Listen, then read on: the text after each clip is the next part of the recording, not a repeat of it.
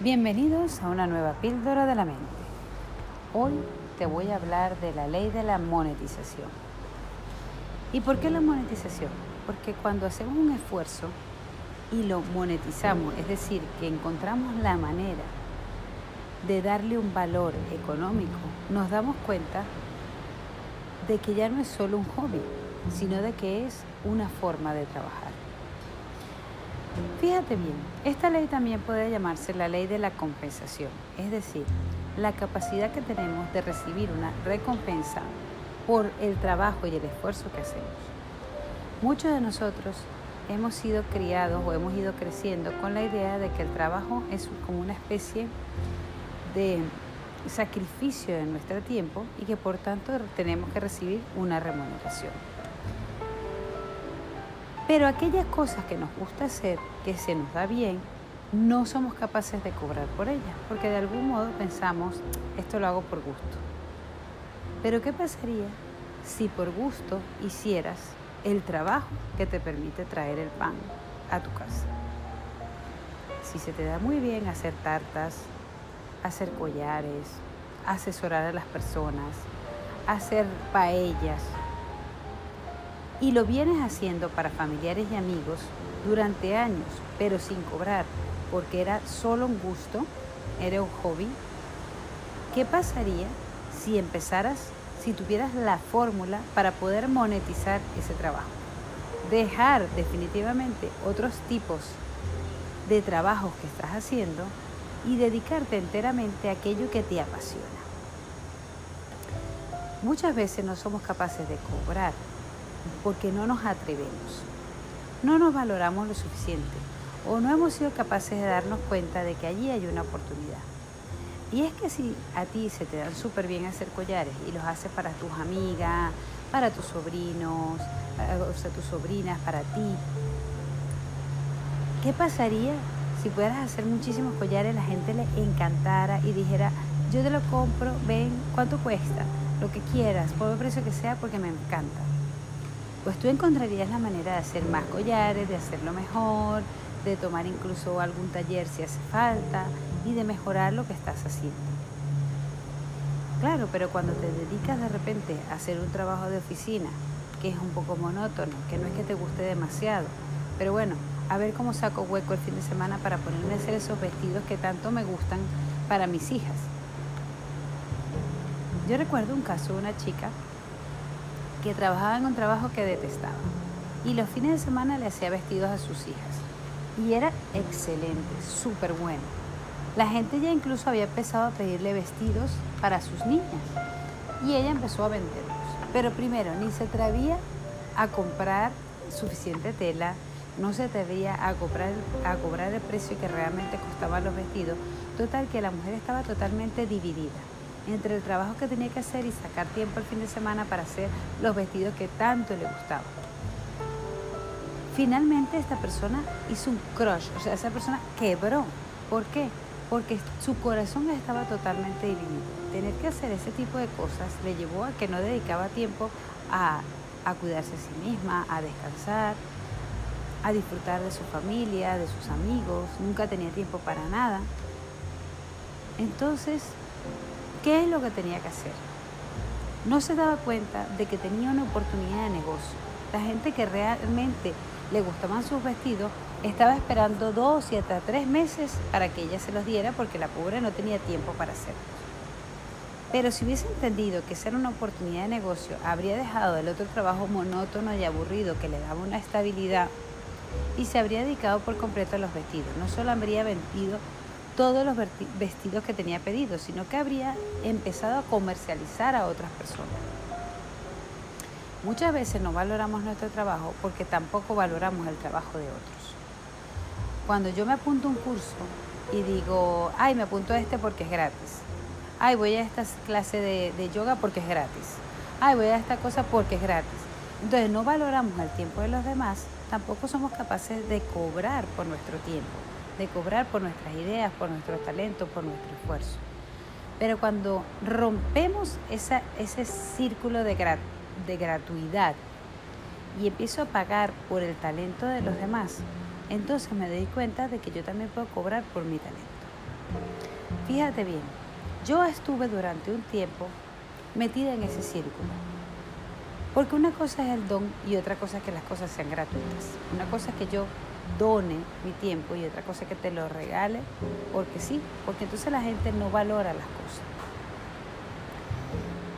Cuando solamente estás buscando lo que es gratis, los descuentos, los cupones, la peluquería más barata, no sé qué, de algún modo te estás diciendo a ti misma que tú no te mereces esas cosas, sino que te, te mereces ir a lo más barato, a lo gratis, a lo que te regalan. Pero cuando te das cuenta de lo mucho que tú vales, dices, bueno, a ver, ¿por qué voy a comprarme este champú de pelo si con este otro me va mucho mejor y a lo mejor lo que gasto son 5 euros más? Yo no te digo que te dediques ahora a gastarte todo, no. Te digo que comiences a reconocer en qué cosas vas a invertir tu dinero o en qué cosas vas a gastar tu dinero, de manera de que ellas te mejoren realmente la calidad de vida y no que te den una satisfacción inmediata, pasajera e irrelevante. Cuando dejamos de comprarnos tonterías y agarramos ese dinero para pagarnos un taller, un curso, una sesión de, digamos, de, de bailoterapia, por ejemplo, hombre, en vez de comerte los chocolates de un mes, pues has pagado tu bailoterapia y ha mejorado tu salud física, tu organismo, tu alegría, tu disposición, lo mismo con un taller que te permite mejorar tus habilidades en el negocio que quieres montar. Entonces muchas veces no somos capaces de pagar por lo que es bueno para nosotros. Y por supuesto, si no somos capaces de pagar, tampoco nos creemos capaces de cobrar. Esta lección no solo la aprendí con este libro de Working with the Law, sino también gracias al ejemplo de mi cuñada Stephanie. Mi cuñada Stephanie no tenía miedo de gastarse el dinero en pagar cursos de coaching. Y fue así cuando me regaló ella mi primer curso de Bob Proctor. Cuando empecé yo a escuchar ese curso, esos talleres y todo lo demás, fue que yo caí en cuenta de que si no invertía tiempo en mi crecimiento personal, en mi desarrollo profesional y no gastaba dinero en ello, entonces tampoco sería capaz de poder monetizar mi talento. Tú y yo tenemos que poder monetizar tu tiempo y tu talento, ser capaces de darle un valor. Hace unos años, cuando estaba yo comenzando con mis charlas, a dar charlas, talleres, iba por aquí y por allá regalando, regalándolas siempre. Porque yo decía, esto es mi hobby, no pasa nada. Hasta que un día me agarró mi cuñada Erika y me dijo, tu hora tiene un precio. Porque el tiempo que tú dediques a cada charla se lo estás quitando a tu trabajo. En aquel momento mi trabajo era una cosa y mis charlas eran otra cosa. Entonces, como no cobres tu hora de trabajo, a la final te vas a sentir totalmente desequilibrada. O te dedicas entero a dar tus charlas y conferencias y aprender a monetizar tu negocio, o de lo contrario, vas a quedar en la bancarrota. Y de hecho así fue, me fui a la bancarrota. ¿Es necesario que caigamos tan bajo? Pues no. En realidad lo que tenemos que trabajar es entender que tú vales, que tu trabajo vale y que tienes que aprender a realizarlo de manera en que seas única e irrepetible. Y es que cuando tú das más que los demás y que lo que haces te convierte en una persona insustituible, cualquiera está dispuesto a pagarte lo que haga falta para contar con tu ayuda o con tu servicio o con tu tiempo. Es verdad que en las empresas se dice que todos somos reemplazables. Pero cuando tú haces tu trabajo de manera que das lo mejor de ti y das más que los demás, déjame decirte que no eres tan reemplazable. Para ello es importante que tú descubras cuáles son las necesidades de los demás. Cuando tú descubres cuáles son las necesidades de los demás y cuáles son tus talentos y le ayudas a ir resolviendo esas necesidades a través de tus talentos, pues entonces te vas a dedicar a lo que te encanta y la gente por suplir su necesidad te va a pagar lo que le haga falta. Entonces estos días, entiende ¿Cuál es ese talento que tienes para dar a los demás? ¿Qué necesidades tienen los demás?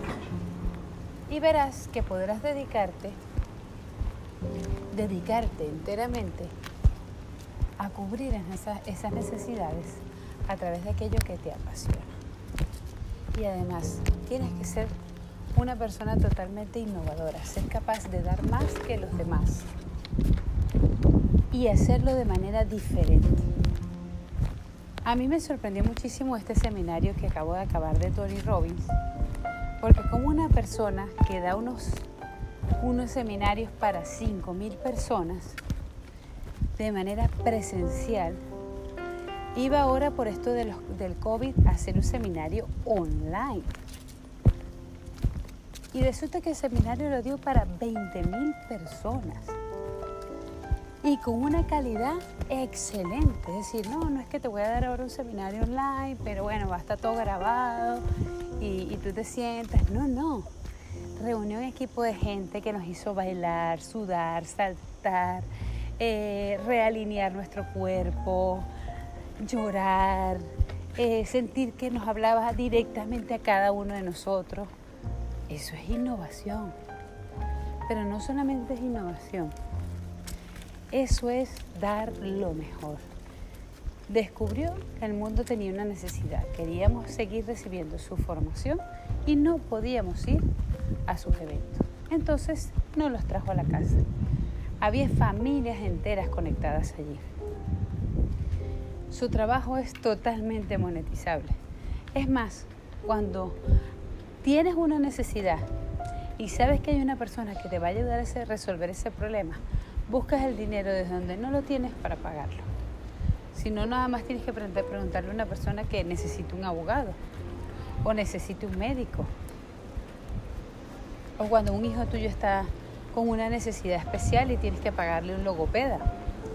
Haces lo que haga falta, buscas el dinero. Y entonces, porque a veces no buscas el dinero para formarte a ti, para crecer, para mejorar tu, desempeño y a la vez, ¿cómo no entender que la gente te tiene que pagar por tu trabajo? Pero tampoco caer en el error de materializar lo que tú haces. Porque parte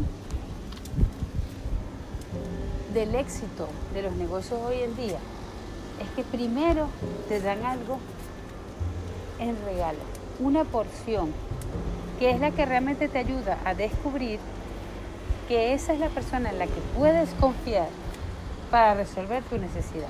De lo contrario, no vas a encontrar tus clientes. Hoy casualmente, viendo el Instagram, había una persona que vende un libro, escribió un libro y escribe en su publicación. Eh, descárgate ya mi libro, no sé qué, no sé cuál. Y entonces una persona le escribe, ay, ¿cómo puedo hacer para descargármelo? Y entonces ella le responde, pues primero tienes que entender que esto tiene un precio. Y yo, a ver, señora, entonces no estás valorando a tu cliente. Primero descubre cuál es la necesidad que tiene tu cliente. ¿Cómo puedes ganarte su confianza? Y después que te ganes su confianza, le puedes ofrecer un producto como una solución a su problema de momento estás solucionando tu problema, vender tu libro, pero no estás solucionando el suyo. Y si ella no necesita ese libro, ¿qué le importa a ella si tú te gastaste 10 millones de euros escribiéndolo? No estás solucionándole un problema. Por eso es bueno que te sientes a, analizar cuál es ese talento que tú tienes y cómo se puede monetizar. Ya sé que no es fácil hacerlo solo, pero para eso Puedes contratar un coach o un mentor que te ayude, que te confronte, que te rete y que con las preguntas adecuadas le dé forma a tu negocio. Gracias por estar aquí. Ha sido Soy Merquintero con la píldora de la mente. Adiós.